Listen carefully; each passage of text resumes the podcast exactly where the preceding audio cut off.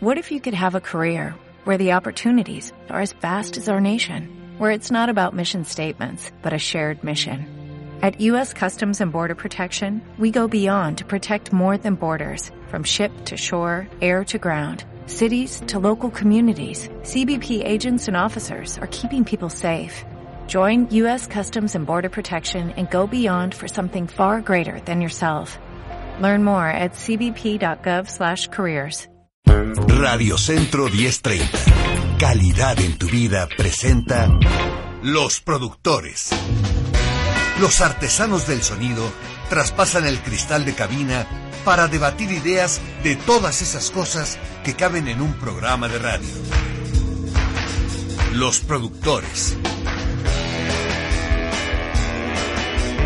Qué gusto saludarle en una emisión más de Los Productores. Hoy es 20 eh, de diciembre de 2019, es viernes, y aquí estamos con mucho gusto acompañándole en su jornada, en la casa, en el auto, en el trabajo, en la calle, en el transporte, donde quiera que se encuentre y nos pueda sintonizar, nos da mucho gusto estar con usted.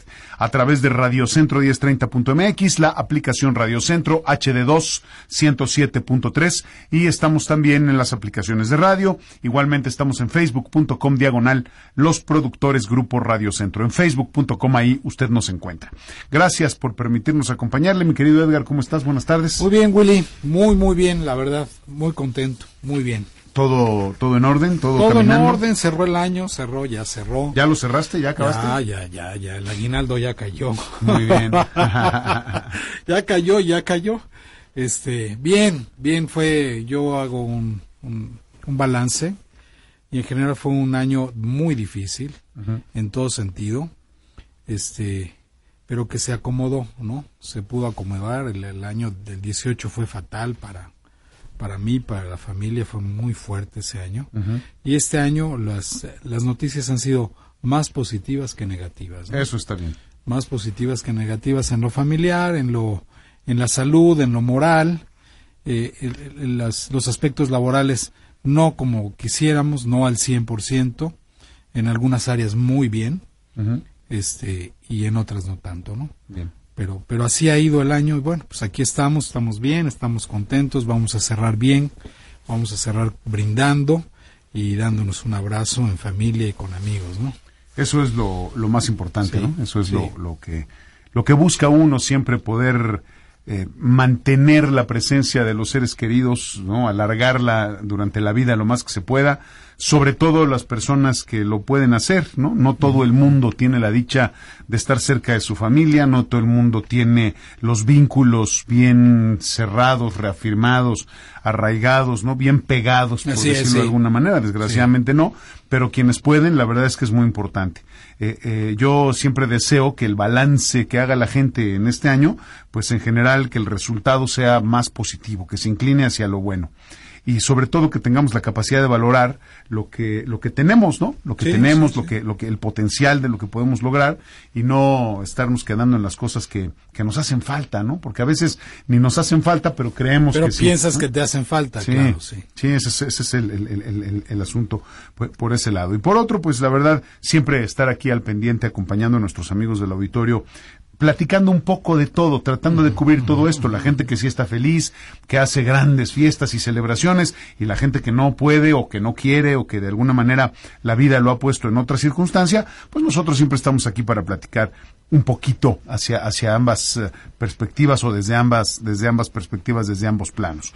Eh, sí, un año complejo, eh, mientras, insisto, mientras sea positivo en las cosas que uno puede cambiar, pues con eso basta, ¿no? Porque las que uno no puede cambiar ni para qué desgastarse. ¿Qué puedes hacer, no? Nada. no se puede cambiar, no se puede. Nada, absolutamente. Y, y, pero entenderlo, mi querido Edgar, es muy complicado. Sí. Entenderlo es algo que, que, de verdad nos cuesta mucho trabajo. Pero aquí estamos y el día de hoy que, que queremos hacer un, un programa pues mucho más suavecito, más agradable, menos menos en la idea de analizar la realidad para comprendernos mejor y esas cosas que tratamos de hacer a lo largo de todo el año. Hoy lo que queremos es hablar un poquito del, disfrute, ¿no? De la comida, de, la, de, de, estos ingredientes que forman parte, que construyen la celebración y que necesariamente están al centro de todo, de todo convivio y que tiene que ver con la comida, mi querido Edgar. Yo siempre he dicho, a veces en broma y a veces no, pero que cuando el hombre logró dominar el fuego, empezó la civilización. cuando se sentó alrededor del la gran transformación, es la gran transformación en todo sentido. Cuando se sentó alrededor del fuego, empezó a platicar, empezó a conversar, empezó a construir la sociedad, empezó a crear ideas, a generar conocimiento y mira hoy cómo estamos, ¿no? Y a cocinar. Y a sí, bueno, desde luego, desde luego. Dominó el fuego y a cocinar y la comida siempre en el centro. Y yo estoy convencido de que no hay una reunión, por importante o no que, que sea, que, que no lleve, eh, que, no, que no requiera de la integración de la comida. Sí, claro. Eh, siempre debe de haber un elemento que sirva para saciar el hambre, siempre, siempre. Sí, yo, como lo dices, yo, yo creo que en realidad es ancestral, ¿no? Seguro. Es, eh, es social, es antropológico, si me permites. y, y, lo que dices del fuego, hay de hecho hipótesis, estudios serios, que en realidad el fuego no solamente transformó la vida social, sino transformó la inteligencia del Homo sapiens, porque eh, cuando, cuando el ser humano, el sapiens, pudo cocinar ese pedazo de carne, fue más fácil digerirlo. Y la proteína es fundamental para el desarrollo del cerebro. Entonces, esa proteína en realidad dio paso a todo lo demás, a todo lo que construyó después el sapiens con este dedo en, contraposición, que es el pulgar, que nos permite asir y, y, crear herramientas, ¿no? De acuerdo. Este, e, Es realmente el dedo junto con la inteligencia, el desarrollo neuronal, el desarrollo del cerebro y sus posibilidades fue lo que dio paso a todo, a todo, absolutamente a todo lo demás. De acuerdo. Y un protagonista, sin duda, es el alimento, pero el alimento eh, eh, transformado que ayuda a su digestión, como es la proteína animal. Sí, sí, de acuerdo. Y eh, el elemento ya desde esta parte más antropológica que, que, tiene que ver con el punto de, unión. es, lo que te une, lo que te centra y lo que ha servido también como supervivencia. Claro. Aquí lo hemos platicado varias veces. La, comida italiana, por ejemplo, está fundamentada en la supervivencia. Las, estos platillos tan sabrosos pero tan simples a la vez no son otra cosa más que la acumulación o la reunión de los ingredientes que se tenían a la mano en las peores crisis de, de la antigüedad. Eh, y acercándonos un poquito más a lo moderno, en Europa hubo la famosa crisis de las papas, ¿te acuerdas? Que hubo la crisis de las papas. No había alimento. La papa es lo que para México representó en algún momento, porque ahora no tanto el maíz. Claro. Pero la papa en Europa hoy sigue siendo central. No, no, y salvó, salvó civilizaciones completas. Definitivo, y lo sigue haciendo. Y, el pan también. Sí, sí, sí, desde luego, desde luego, la levadura y, la combinación de estas, de las harinas y la cebada y ese tipo de cosas. Sí, sí, definitivo, pero la papa, mi querido Edgar, es un asunto que... Correcto. Que, de verdad vino a transformar al mundo. Eh, y eso es importante entenderlo porque la comida eh, la hemos venido convirtiendo en algo, así como controlamos el fuego, ahora manejamos mucho mejor la comida. Y nos ha ayudado a, evolucionar hasta, hasta cierto punto, ¿no? Como, como sociedad. Por eso es tan importante que cuando haya reuniones tengamos la mesa repleta en la medida de lo posible.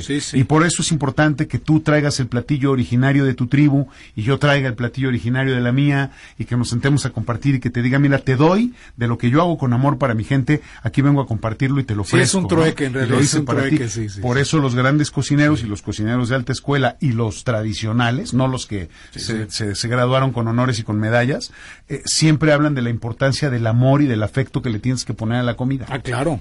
Eh, eh, eh, y porque, porque preparar y darle de comer, quitarle el hambre a la gente, es un acto más allá de un acto de amor.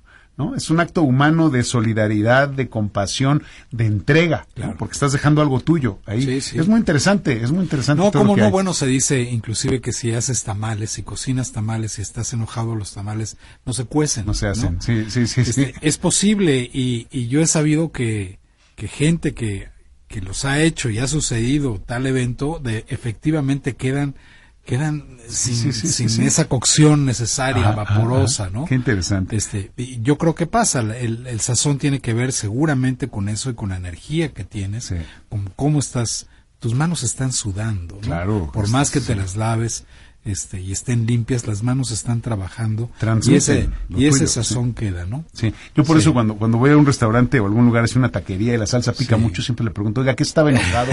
¿Qué el que la hizo estaba muy enojado? ¿Qué le hicieron al taquero? Oiga, no, que está bravísimo esto. es un poco en broma, pero, pero tiene que ver, ¿no? Tiene que ver, tiene que ver.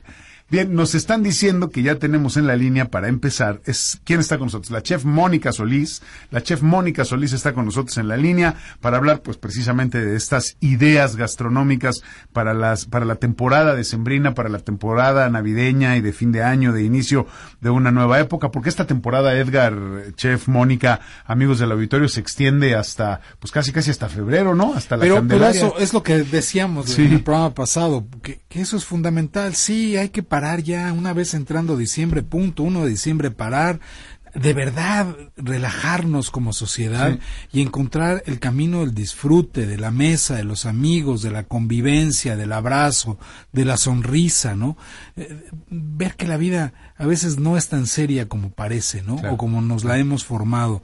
En cambio, si agarramos ya ese periodo de diciembre y nos vamos hasta, hasta Reyes y partimos la rosca, pues qué bueno, es una tregua, es una tregua del 10% de, de un año, ¿no? Oye, no es nada. Oye, no es nada si, si 12 meses, uno, te lo echas, este, pues disfrutando y, bailando y gozando, muy es bastante razonable. Y otro de verano, pues ya dos, 20%, oye, es bastante razonable. Me parece muy balanceado, muy equilibrado, eh, porque, por ejemplo, en, en contrario, Tú dices hay que parar todo el mes, me parece, sí, por supuesto, extraordinaria idea. ¿Cuánto dura el carnaval antes de entrar al tema de, de, la cuaresma y de la reflexión y de todo este tipo de cosas que tiene que ver con la Semana Mayor? Son ocho o diez días, ¿no? De carnaval. sí, ¿Qué es eso, no? Te, sueltas, es el festival de la carne y luego ya regresamos a la reflexión, a la, a la introducción, ¿no? A la contrición, a todo ese tipo de cosas. Que son ancestrales los carnavales, son antropológicos.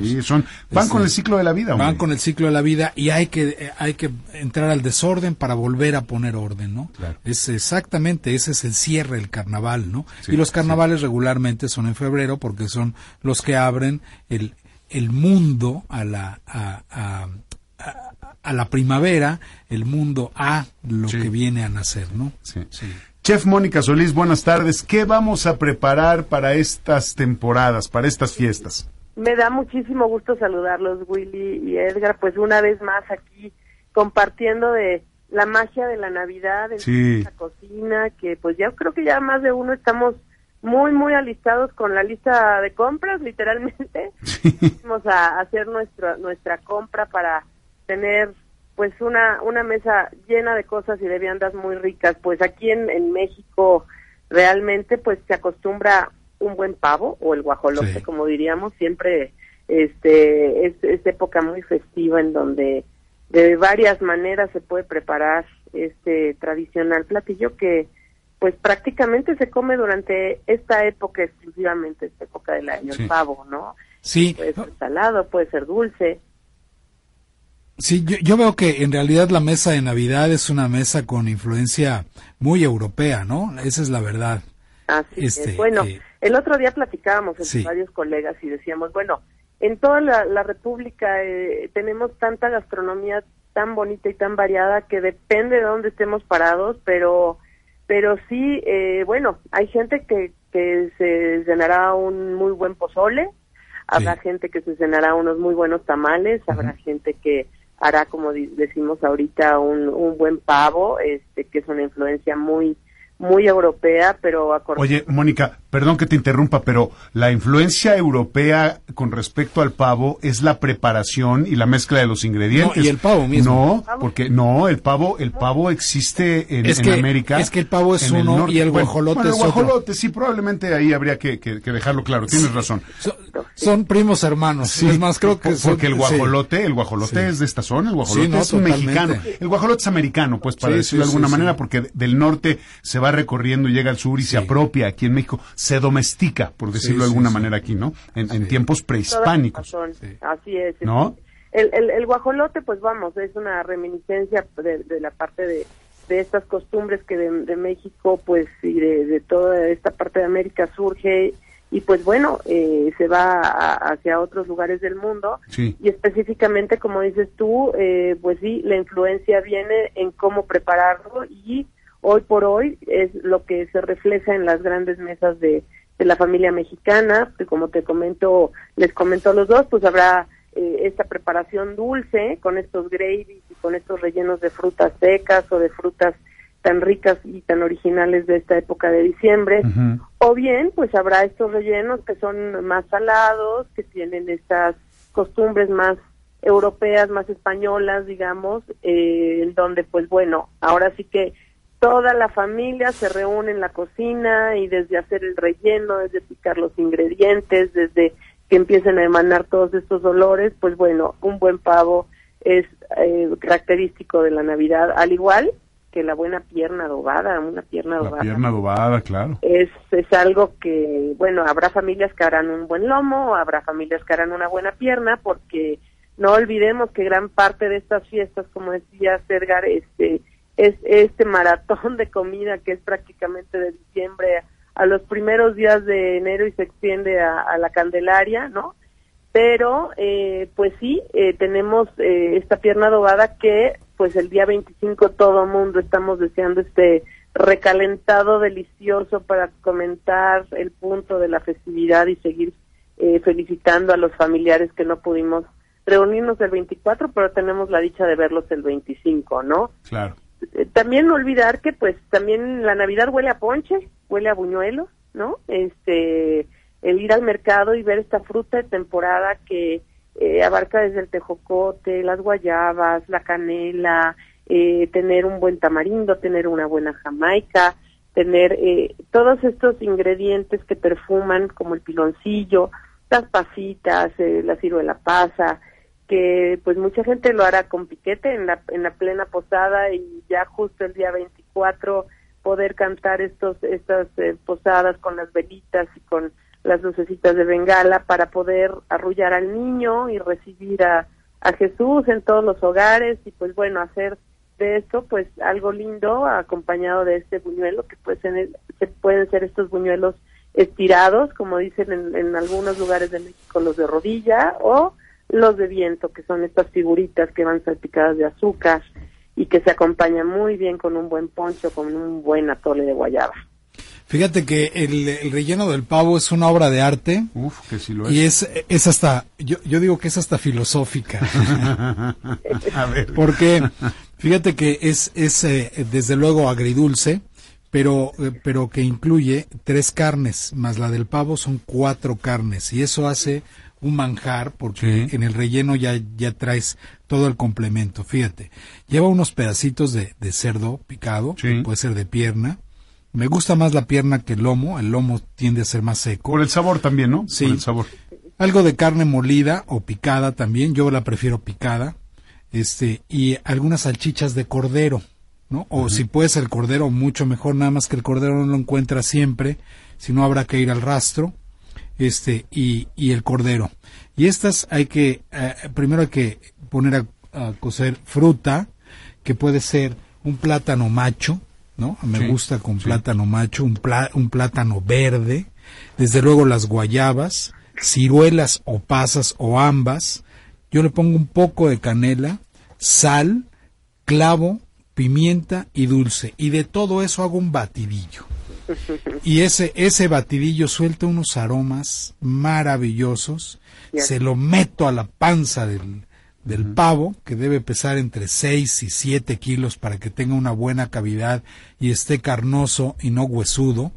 Este, eh, eh, digamos 6, 7 kilos y metes todo a la panza para que suelte esos sabores interior en la carne y, y alrededor de la pavera.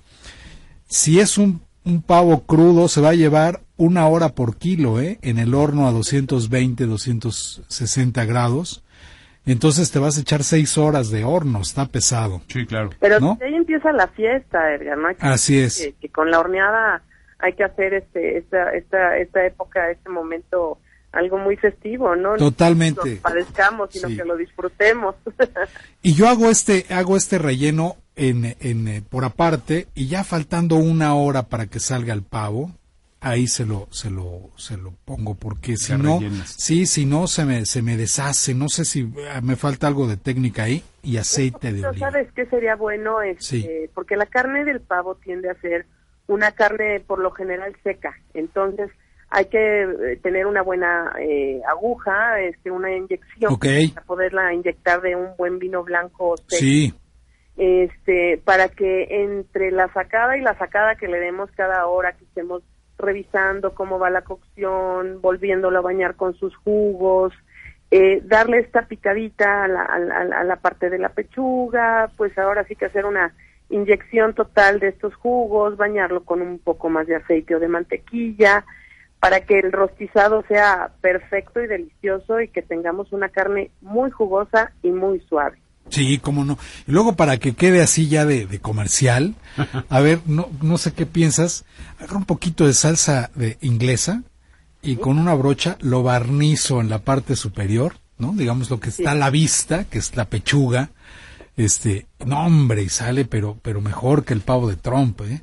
Este, sí, no, no, no, se ve, pero... Ya existen muchos aditamentos, Edgar, para hacer un buen rostizado. En muchos eh, eh, eh, supermercados encontraremos estas bolsas en las cuales pues se puede introducir esta de 6 o 7 kilos, que es un, un peso bastante correcto para, para un buen rendimiento porque no nada más vamos a servir o vamos a servir la pasta o vamos a servir una ensalada o vamos a servir esta, este puré de papa pero eh, estas bolsas de rostizado sirven precisamente para que quede así como de revista, ¿no? Que hay gente que tiene sus platos muy bonitos para llevar todo este esta preparación completa y trincharlo y rebanarlo en la mesa o habrá gente que pues ya lo cocinará y lo rebanará de una forma muy artística y lo presentará también este, en una mesa como de buffet, ¿no?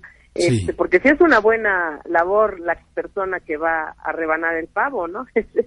¿Cómo no? Sí, yo lo hago con cuchillo eléctrico. Usar unas rebanadas muy, muy, muy bien calculadas. exactamente, muy bien porcionadas. Que podamos servir estas rebanadas, como dices tú, bien, bien delgaditas, junto con el relleno que tan magníficamente narraste, que, que la verdad se me hizo agua a la boca. Hombre, a mí también. Cada receta y cada familia tendrá tendrá su historia y tendrá estas modificaciones de ponle más, ponle menos, pero es parte muy inspiradora el hecho de tener una buena preparación de, del pavo navideño. Sí, luego fíjate que, eh, a, ver, es que bueno, realmente tú eres una profesional, acuérdate que yo soy un aprendiz de la cocina y luego me aviento. Es, yo hago un, un bacalao, un bacalao eh, que hacía mi abuela, mi abuela si viviera estaría cumpliendo algo así como 110, 112 años por allá, 115, ¿no? Este, y a su vez ya lo traían de, de tiempo atrás. O sea, es, un, es una receta del siglo XIX bajos, ¿no?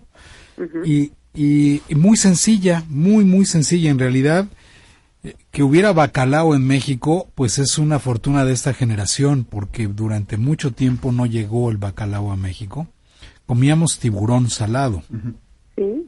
De hecho, lo ibas a comprar a la Merced y lo ponían, lo colgaban con un foco atrás para que vieras que no tenía espina y que era, que, que, no era pieza negra de tiburón y la cosa. Bueno, comimos tiburón mucho tiempo, pero ya cuando se abrió eh, el Tratado de Libre Comercio hacia el 94, pudimos tener un, bacalao que es, es todo un ritual, la caza del bacalao. El bacalao todavía es un pescado, un pez, que se caza, que no se cultiva. Parece que los noruegos han intentado cultivarlo, no sé si sepas, Mónica, eh, eh, inclusive en sus, en sus aguas, y no se da tan fácilmente. Es un pescado viajero, es un, pescado que, es un pez que viaja de norte a sur por aguas, eh, por, por los mares, y es perseguido y, y, atrapado, cazado, es un animal de caza, ¿no? Los portugueses tienen muchas formas de, de, cocinar el, bacalao y en México ya podemos encontrar muy, muy buen bacalao. Sí, Entonces, sí. casas que traen unos bacalaos maravillosos que, bueno, también hay que saberlo comprar, eh, porque a veces nos dan, como dices tú, gato por liebre, este, pero sí hay que saber seleccionar un buen trozo que tenga una buena cantidad de carne, saberlo desalar, eh, saber que por el olor pueda ser un producto fresco, un producto eh, de, muy muy buena de muy buena calidad, sobre todo, como dices, de los principales productores es eh, los noruegos, que realmente traen un producto excepcional y no hay que perder de, de foco que hay que irlo a comprar porque en estas fechas se agota rápidamente. Sí, sí, sí, hasta los portugueses compran bacalao noruego.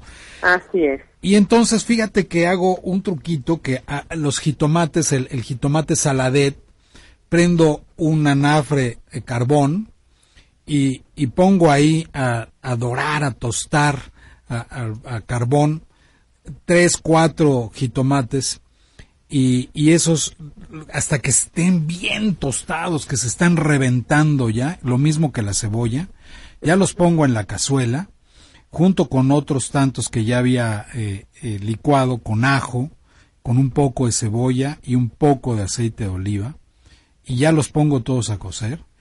Y, y el bacalao que ya lo desalé tres días antes cambiándole el agua y ya lo desmenucé, y le quité el mayor número de espinas, lo hago con las manos, hay que hacerlo con las manos, y, y, lo suelto en ese jitomate que antes eh, hice una, una, un cocidito de, de oliva y perejil y cebolla, que es la base de la cocina española, y, y vámonos a que, a que este, a que este caldo prácticamente de jitomates, hierba, se cueza, agarre los sabores, y ahí suelto el pescado.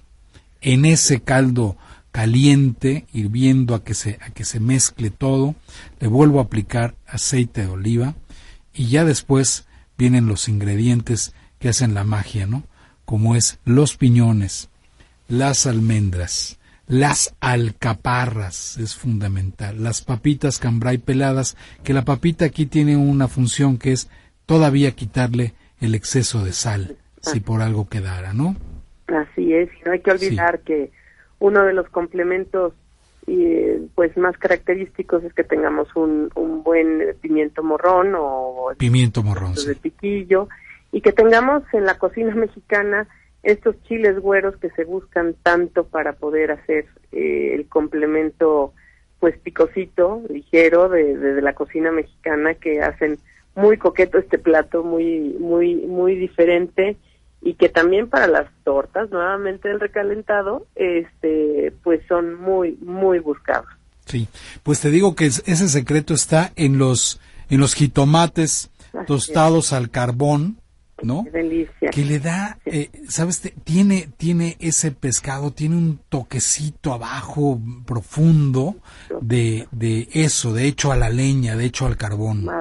Pues y lo hago además en cazuelas de barro, de estas estas cazuelas como que son como paelleras, que voy a aventarme el comercial, que las venden en la europea, de barro. Hijo, eso es, ese es otro momento maravilloso, ¿eh? las mismas cazuelas que tenemos de nuestros grandes artesanos, pero sí. sí, esto que estás diciendo del bacalao es bien importante porque este saborcito hecho como muy artesanalmente, entre lo carbonizado, entre la leña, entre el barro, hace que pesque un sabor delicioso independientemente de, todos estos jugos que se recogen con todo este recaudo que, que tan magistralmente acabas de mencionar, pues es parte de esta artesanía que se hace prácticamente dos veces al año, que lo haremos en, en la Navidad y que mucha gente lo practicará durante la época de Semana Santa, ¿no?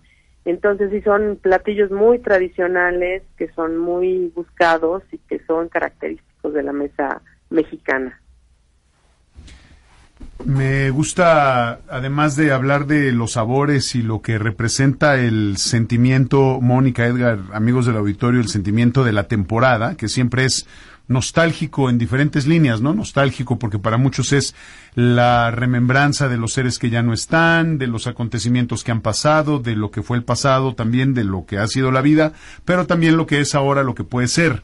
Eh, y hay un, y hay varios temas que a mí me gusta hablar independientemente de la de la, de la preparación o el trabajo de la cocina y tiene que ver con el ritual, lo, que, lo que, significa, porque, porque es intrínseco. Siempre que hablas, por ejemplo, tú decías, Edgar, cómo organizas tu cocina, Mónica, tú debes de tener, pues como chef, tienes una organización específica y hay una jerarquía. Y, y, en la, y en la familia la comida ha sido también un importante organizador de la sociedad y nos ha, ha sido un continente, ¿no? Eh, me refiero a que, pues no cualquiera puede rebanar el pavo. Así es. rebana el pavo o quien es el mero mero de la cocina o a quien se le da el privilegio de rebanar el pavo, ¿no? Que es una distinción en el grupo, en la familia o en los invitados y eso es muy interesante. Cómo la misma comida te divide cuando sientas a los invitados a la mesa, no? no lo sientas nada más así a capricho y siempre el anfitrión te tiene que decir, tú te sientas aquí, tú te sientas acá, cómo organizas. Sí, tiene un orden, hay una semiótica, ¿no? Seguro. ¿Verdad? Y una proxémica. Sí, sí, sí, sí. Junto a quién te sientas, ¿no? Sin duda. Y, la otra parte que, tiene que ver con la ciencia gastronómica. Yo recuerdo hace muchos años la revista Science hizo un, un reportaje muy interesante sobre un árbol en donde cada una de las ramas se unía cada una, cada una de las ramas de este gran árbol, digamos, o de esta gran autopista que tenía muchos carriles, los carriles iban avanzando cada uno y cada carril representaba un alimento, un, ingrediente o un alimento, ¿no? Por decir algo, los garbanzos, el queso azul, eh, es decir, los, de, los alimentos básicos de la cocina en el mundo. Y te decía, este, este árbol te explicaba qué alimentos podías combinar con qué para poder crear un verdadero platillo, ¿no? Porque, bueno, Mónica, tú lo sabes mejor que nosotros. Hay cosas que son imperdonables, que no puedes hacer en la cocina. Hay, ciertos alimentos que no puedes juntar porque se echan a perder. El platillo lo destruyes, ya, ya no cumples con el objetivo. Y hay otros elementos, alimentos, ingredientes, que, que unidos hacen, eh, generan una combinación y sabores que son extraordinarios. Pero eso, eso es la ciencia de la gastronomía, ¿no, Mónica? Así es. Fíjate que esto que acabas de decir es muy importante porque hoy por hoy eh, la gastronomía ha sido tan avanzada, pero volvemos siempre al punto de partida, el, el, origen. Sí. El tener una buena base, como tú lo dices, el hecho de poder eh, tener bien enfocado cuáles son estos eh, pues alimentos que son los que forman esta tabla que originan todos estos grandes sabores. Por ejemplo, no podemos entender la cocina sin estos grandes aliados como es tener una buena cebolla, un buen ajo, un buen aceite de oliva, es tener esta buena eh, calidad de sal, una buena calidad de pimienta, que son pequeños eh, elementos que hacen que la cocina se eleve o que el ingrediente el cual vamos a transformar tenga estos toques sutiles que te lleven a, que en el juego del paladar y en todas los, las sensaciones, pues tengamos una experiencia maravillosa, eh, pues tanto de gusto, olfato, tacto, vista, este, es, es una es una comunión de ideas y comunión de, de cosas en las cuales, pues eh, yo creo que un buen chef no enmascara un sabor, lo lleva hacia la parte más sublime y y no podemos perdernos también en esto que está sumamente decorado, sino yo creo que lo que menos es más, eh, sobre todo en, en nuestra gastronomía mexicana, que tenemos unos grandes sabores, tanto en la presencia de las verduras como en la presencia de las frutas. Creo que lo único que tenemos que hacer es, es, es elevar un poco más y llevar eh, estos pequeños grandes secretos, como también lo dice Edgar, de que mm, todas las recetas en México llevan un árbol genealógico mm. eh, y van trascendiendo de la bisabuela a la abuela, de la abuela a la, a la madre, de la madre a la hija y así van, van haciéndose y, yo siempre he dicho y soy una defensora de que mm, hay que compartir las recetas. La única manera en que prevalezca la cultura gastronómica de un país y de tener esta identidad y esta tradición culinaria que nos ha llevado ahorita a primerísimo plano es primero investigarla, compartirla, ejecutarla y pues demandarla. Ahora sí que los mexicanos tenemos que tener muy bien entrenado el paladar para poder sentarnos y evaluar a pues grandes colegas que hoy por hoy en sus restaurantes hacen muestras a nivel internacional y que pues hemos tenido esta constante de poder hacer festejos navideños en Europa o en Estados Unidos o en lugares como en Asia y llevar un pedacito de México a través del paladar, a través de los sentidos. Sí, claro. Sin duda. Mónica, si tuviéramos que mm, pensar en un platillo, suponiendo que se acabara el pavo y se acabaran los romeritos y se acabara el lomo y la pierna, ¿qué sugerirías cocinar para esta Navidad? Alguien que diga, ya, llevamos 40 años comiendo lo mismo todos los años. Vamos a hacer otra cosa, por favor. algunas familias. Seguramente, pero yo sé que es difícil y además no, no se trata de llevar la contraria. Es la, además uno espera con, con, con, con especial interés, cariño y antojo eh, eh, eh, esta, esta temporada porque vienen sabores que durante todo el año no se pueden disfrutar. Pero pensando que pudiéramos hacer eso y decir, bueno, a ver, este año no va a haber nada de lo tradicional, vamos a cambiar, vamos a iniciar una nueva historia. ¿Qué podríamos cocinar? Depende de donde estés parado y donde estés también vacacionando, porque pues, es una época o estar en casa o estar de vacaciones y mucha gente tiene el privilegio de poder cocinar en el destino en donde esté. Mira, los que estamos a veces en la playa podemos ir a conseguir un muy buen pescado y hacer algún grandísimo pescado a la sal o hacer un pescado en jugos de verduras así deliciosos al horno, en mantequilla de piñón. O sea, podemos hacer algo muy sutil, muy rico, en el cual, pues bueno, se presta a este a esta tradición en donde estés, si estás en una costa, si estás en una playa. Pero no olvidemos que también podemos hacer eh, un gran corte de res, un, filete, un, prime rib, este, en estos jugos, con un gravy delicioso, con un puré de papa, eh, o poder, ¿por qué no? Hay mucha gente que puede hacer algún, alguna, dependiendo del presupuesto, eh, se ponen a hacer estas aves rellenas, ¿no? De alguna farsa, de algún, de algún relleno, puede ser con castañas, puede ser con frutos secos, eh, que, que, llevan menos cantidad de trabajo o también eh, una ave que pueda ser adobada, porque hay, hay personas que le gusta mucho conservar la tradición. Eh, hay lugares del país en los cuales pues se hacen estos moles coloraditos, moles amarillos, que pueden ser también muy festivos. Pero mm, yo creo que para salirnos un poco del, del, del, del carril podemos eh, investigar otras otras tradiciones de otros lugares en el mundo, eh, en donde se, se cena, por ejemplo, en Italia, el hacer ravioles en familia. Sí, claro, sí, sí, sí. Ñoquis, los ñoquis.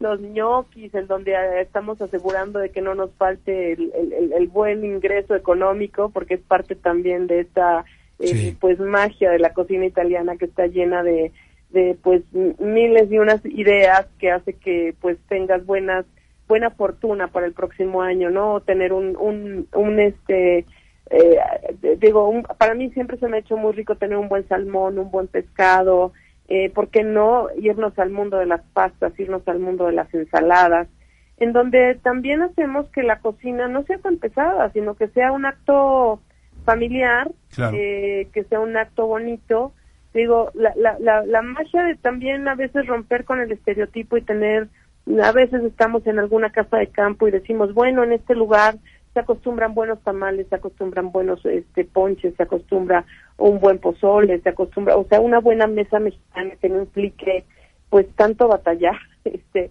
puedes hacer cosas muy interesantes. Eh, ahora, en estas temporadas, los grandes eh, centros hoteleros y restauranteros pues sí le apuestan al caballo ganador, porque es donde los chefs echan a volar la imaginación y nos van a sorprender con un buen consomé al jerez o una buena sopa de cebolla, una buena minestrone o no sé, harán algún alguna crema en base de salmón o en base de caviar o en base de estos productos tan sofisticados de esta época. Claro y posteriormente tener un buffet de quesos, de carnes frías, de estas aceitunas rellenas, este, eh, hacen estos buffets tan espectaculares que ya... Como en Suecia, ¿no? Que también ponen una mesa muy grande.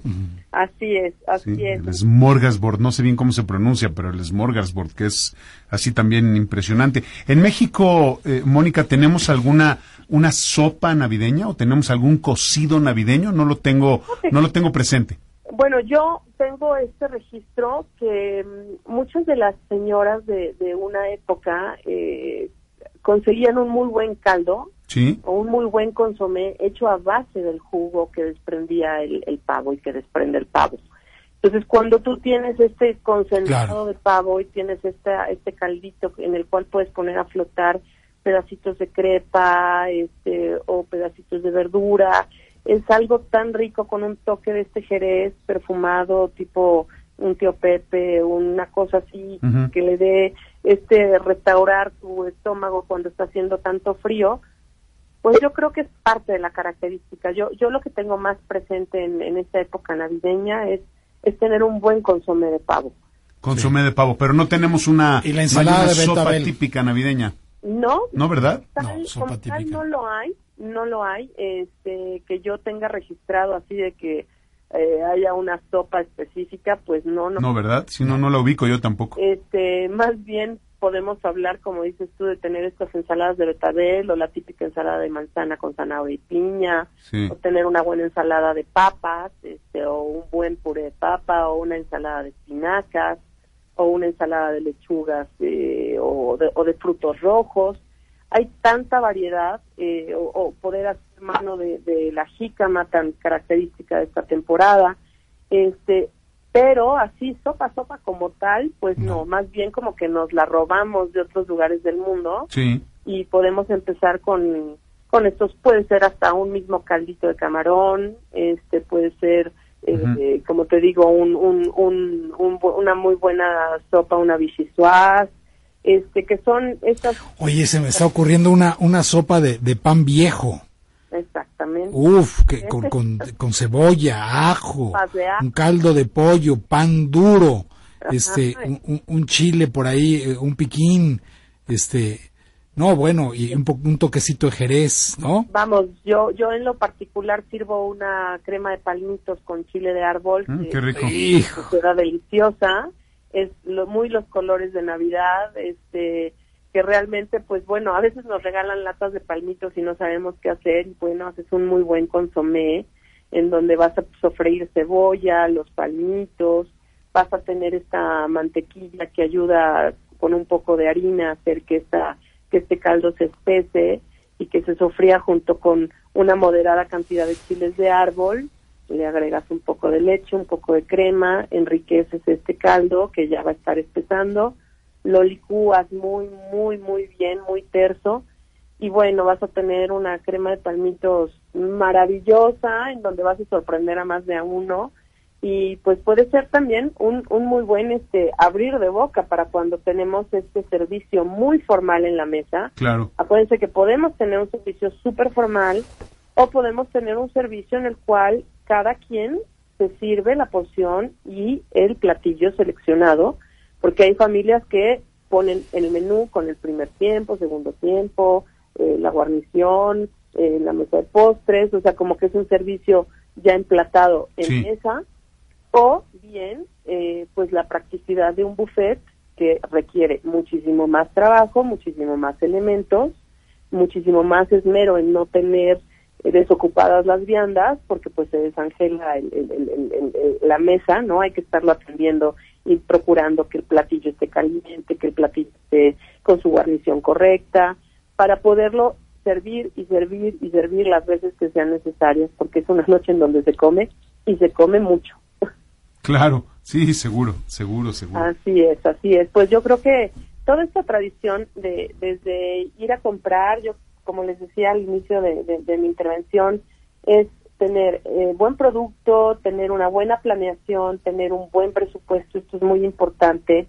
Eh, si lo hacemos en familia, pues a ver si se va a dividir el costo de, este, de esta cena entre todos los, eh, pues ahora sí que acuden a este festejo, o bien habrá alguien que encabece año con año este, este festejo y pues adquiere el compromiso de cubrirlo, pero sí hay, hay presupuestos que se elevan muchísimo eh, porque la materia prima así lo así lo dice porque se encarecen algunos productos por la demanda pero sí hay que tener una muy buena planeación del día a día para que no nos ganen las prisas y no llegar agotados a esta a esta celebración que pues tenemos que estar muy despiertos muy en convivencia muy alertas. Y yo creo como les digo esta festejo empieza desde desde que empezamos con la con la preparación y con la selección del producto y pues culmina, como dice Edgar, pues hasta la tamaliza, yo creo que del mes de febrero, ¿no? Porque ya después nos tendremos que poner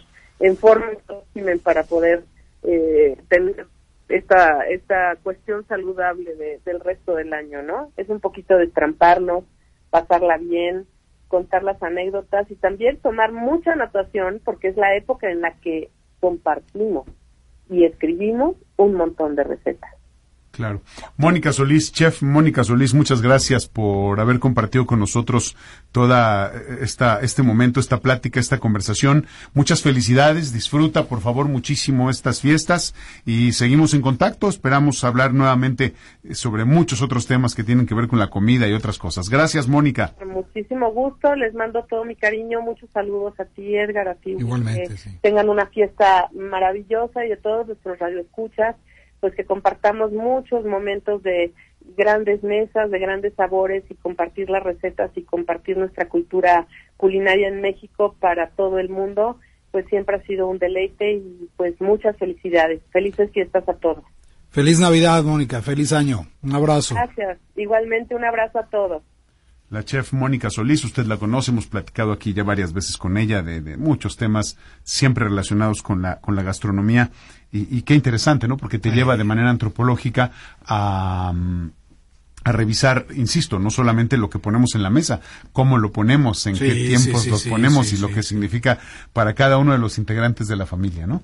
Cada quien espera con, con emoción, con ansiedad, con, con nostalgia, ¿no? Lo que, lo, lo, que viene y lo que va a pasar en estos días.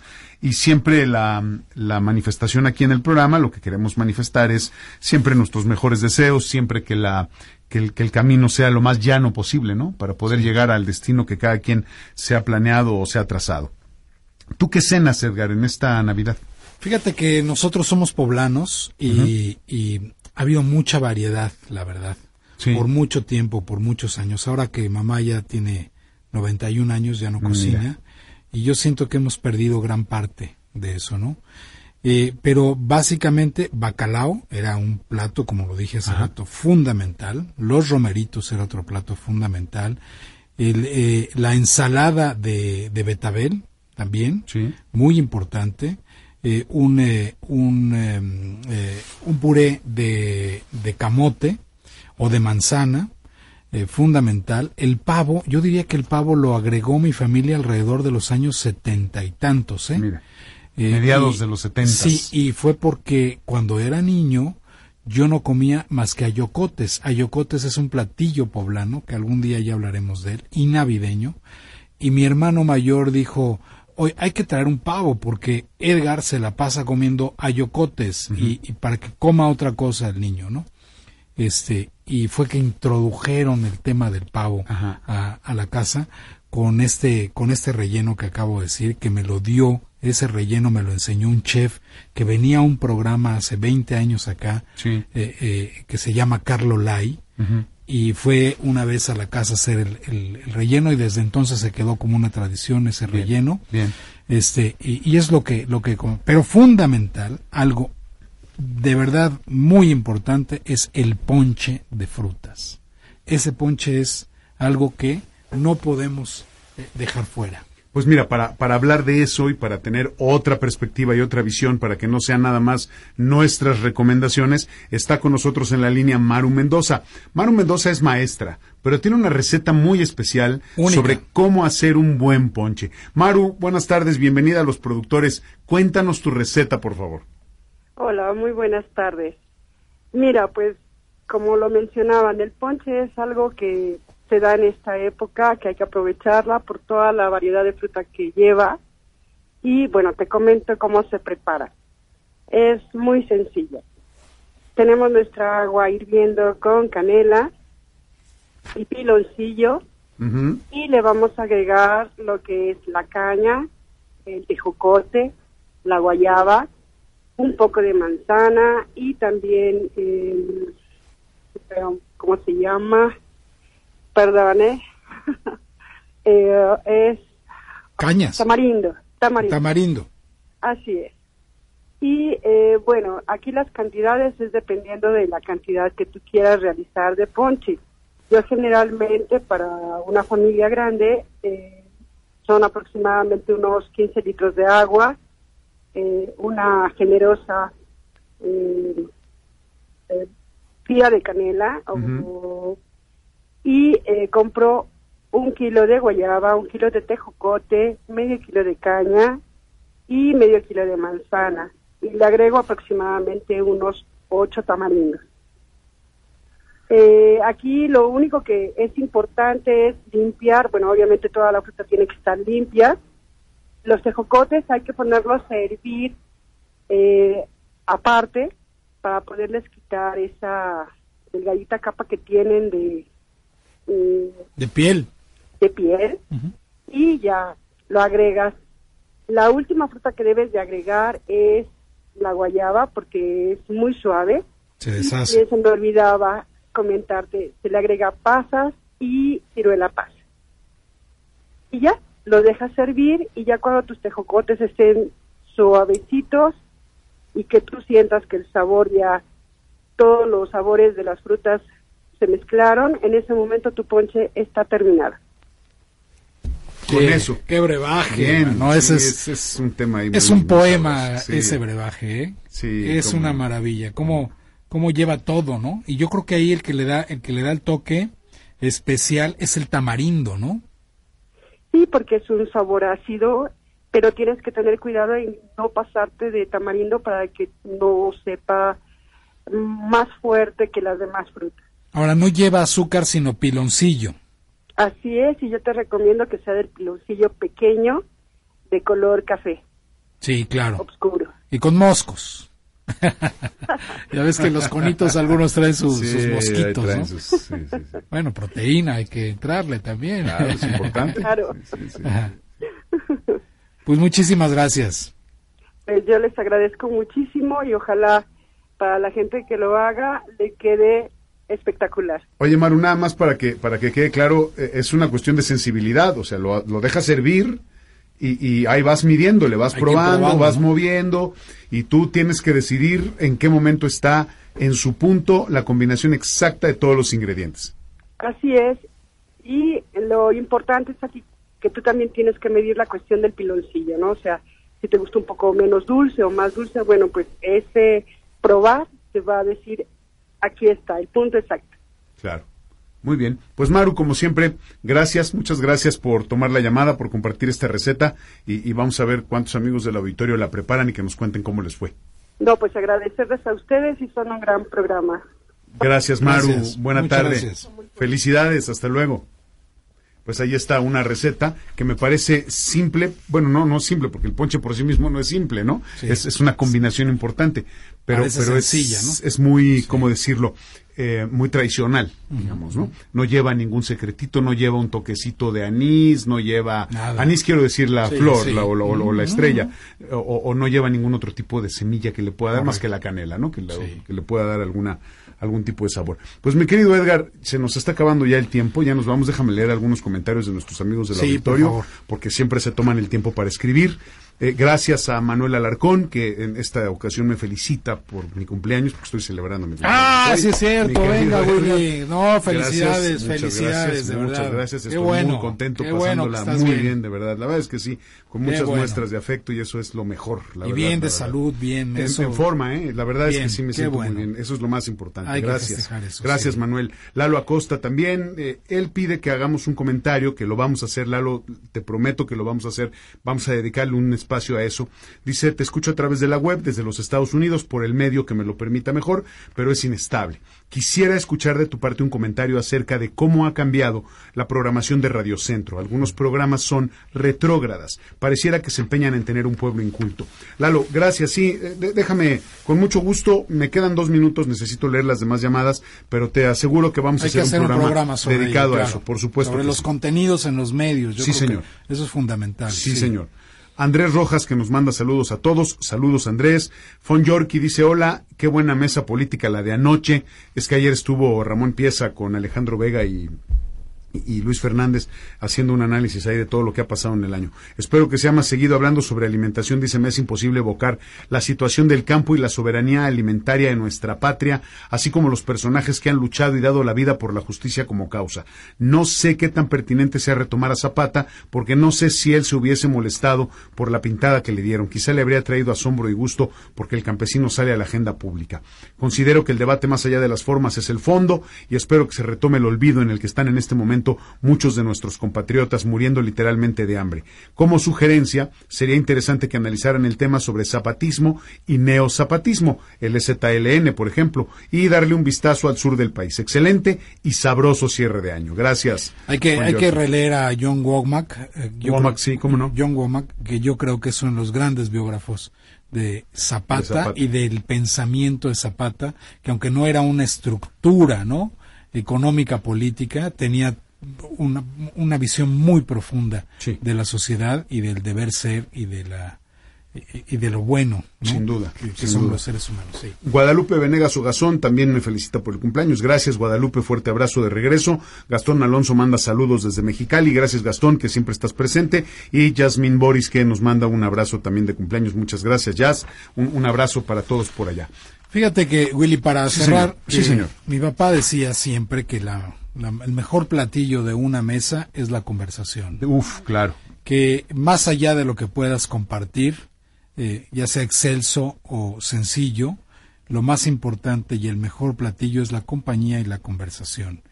Y, y en ese sentido, eh, les sugiero, les propongo eh, que a la mesa en cualquier mesa, pero en la de esta, la de esta cena del 24 y del 31, se planteen en la mesa temas agradables, anécdotas memorables, quizá nostálgicas, pero agradables. Ser generoso en la mesa es muy importante, ¿no?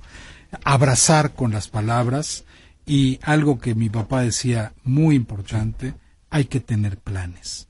Hay que hacer planes en familia. ¿Qué quiere decir hacer planes? Pues ya que estamos reunidos, ¿por qué no vamos de día de campo hasta tal punto Organizar en enero. en febrero, que es cumpleaños de, de, de, tía Pita, ¿por qué no hacemos una comida en el, en el pueblo que hace rato que no vamos? en fin, cosas de ese tipo, crear planes en familia es fundamental. Y como otra sugerencia, hemos vivido un año político muy difícil eh, dos años o muchos años políticos muy difíciles en México y con una sociedad de ideas contrastadas. Sugiero, de verdad, eh, alejar el tema de la política. Por el amor de Dios, aléjense de eso. Las cosas que uno no puede controlar no, no caben en la mesa, la verdad, la verdad. Por eso hay quien dice que cuando quieres ser cortés y educado y, que te manejas con un buen nivel de educación en una comida no tocas esos temas. No, no, en la mesa tocas temas simples, ¿no? Sí, no, no, no te sientas a discutir porque pues hay que disfrutar la comida, la compañía, todo el tema.